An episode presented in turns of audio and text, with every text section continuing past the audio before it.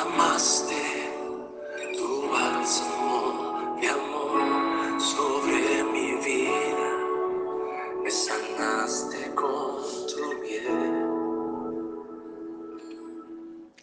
La palabra para hoy es, ¿estamos preparados para el encuentro?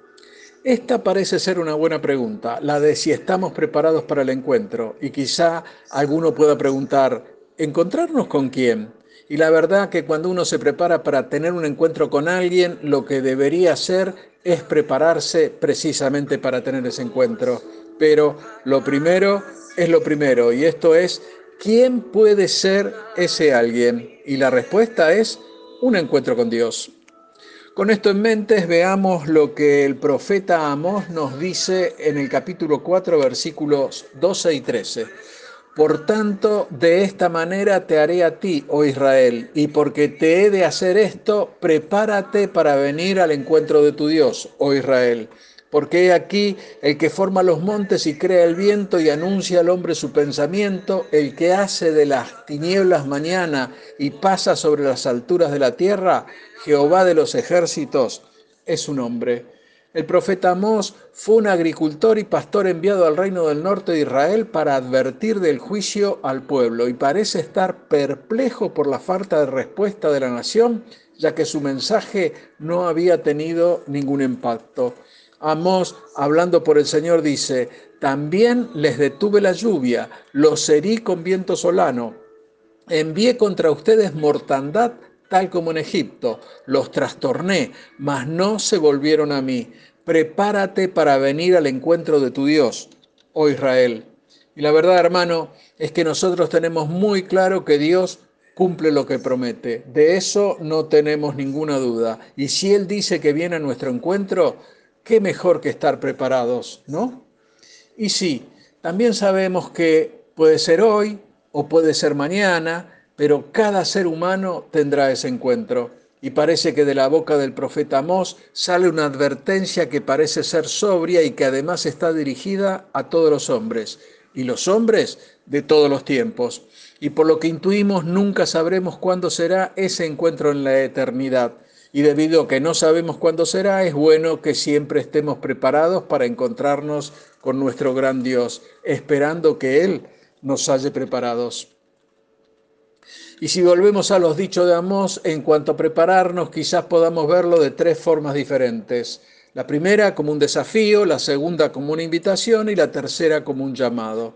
Si lo vemos como un desafío, Aquí da la impresión que el profeta desafía a los orgullosos y rebeldes a enfrentarse a Dios a quien han despreciado. Y la verdad que no habrá demasiadas opciones para aquellos que han convertido a Dios en su enemigo, ya que se han rebelado contra Él continuamente. Si lo vemos como una invitación, Aquí hay un matiz completamente diferente al anterior y esto es independiente de nuestros errores cometidos. Y esto porque desde la caída nuestra naturaleza nos tironea para escondernos de Dios. Por lo cual este llamado es una bendición, aunque si vamos a encontrarnos con Dios, será bueno que estemos preparados. Y si lo vemos como un llamado, hermano, todos los seres humanos recibiremos este llamado y el mismo es para rendir cuentas. Pensemos por un momento, estaremos ante alguien a quien hemos ofendido de todas las formas posibles, alguien que es inmensamente justo, alguien que examinará hasta lo más profundo de nuestro ser, alguien que ha visto nuestro corazón y leído nuestros pensamientos y anotado todos nuestros defectos y recordado todas las palabras ociosas que han salido de nuestra boca, alguien cuyos ojos nunca han sido engañados. Y ese Dios puede ver a través de los velos de la hipocresía y cualquier intento de todos los ocultamientos de la verdad. Y sí, hermano, no habrá forma de parecer mejor de lo que realmente somos. Y la verdad que el Señor nos advierte, si no veamos la conmovedora descripción que Amós da de Dios. Él formó las cordilleras, inventó, inventó, los vientos que soplan sobre la tierra, diseñó el cerebro humano y conoce nuestros pensamientos, convierte el día en noche y camina por las alturas de la tierra.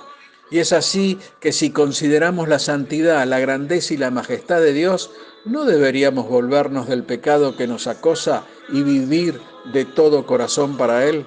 Los cristianos no nos preocupamos en cuanto a ir al infierno, porque la sangre de Jesús ya nos ha salvado, pero tampoco debemos tomar a la ligera el pecado, porque no queremos desilusionar a nuestro gran Dios y Salvador Jesucristo. Por último, una pregunta, hermano. ¿Hay algún cambio que necesitas hacer hoy? Dios te bendice. Amén.